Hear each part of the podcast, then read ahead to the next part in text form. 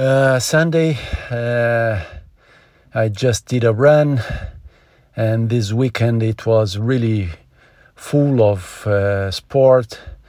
Yesterday morning I did, uh, I played some tennis, and the afternoon I went twi- I went out for a bike ride, but uh, this time I, I really behaved myself and just went out super easy, no push no push at all, just uh, going around in the city, uh, one hour uh, easy bike ride.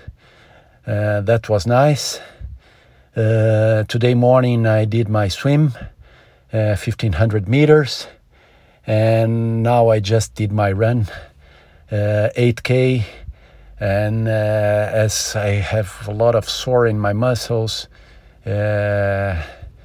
uh, yeah, and really tired. I, I started today super, super easy in the run, walking practically.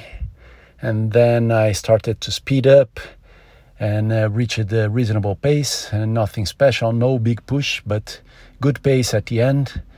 And uh, I think the volume of, of trainings uh, this week, maybe it was the, the highest volume ever that I had in my life a lot of training sessions the whole week, which is great. Uh, it's so nice to end the year with such a week.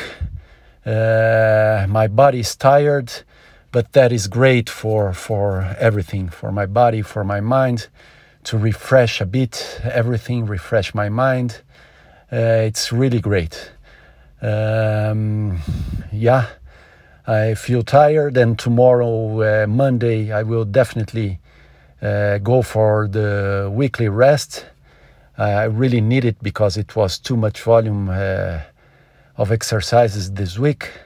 And then I go for the three last days of the year uh, with some easy training sessions to end up the year and go for 2021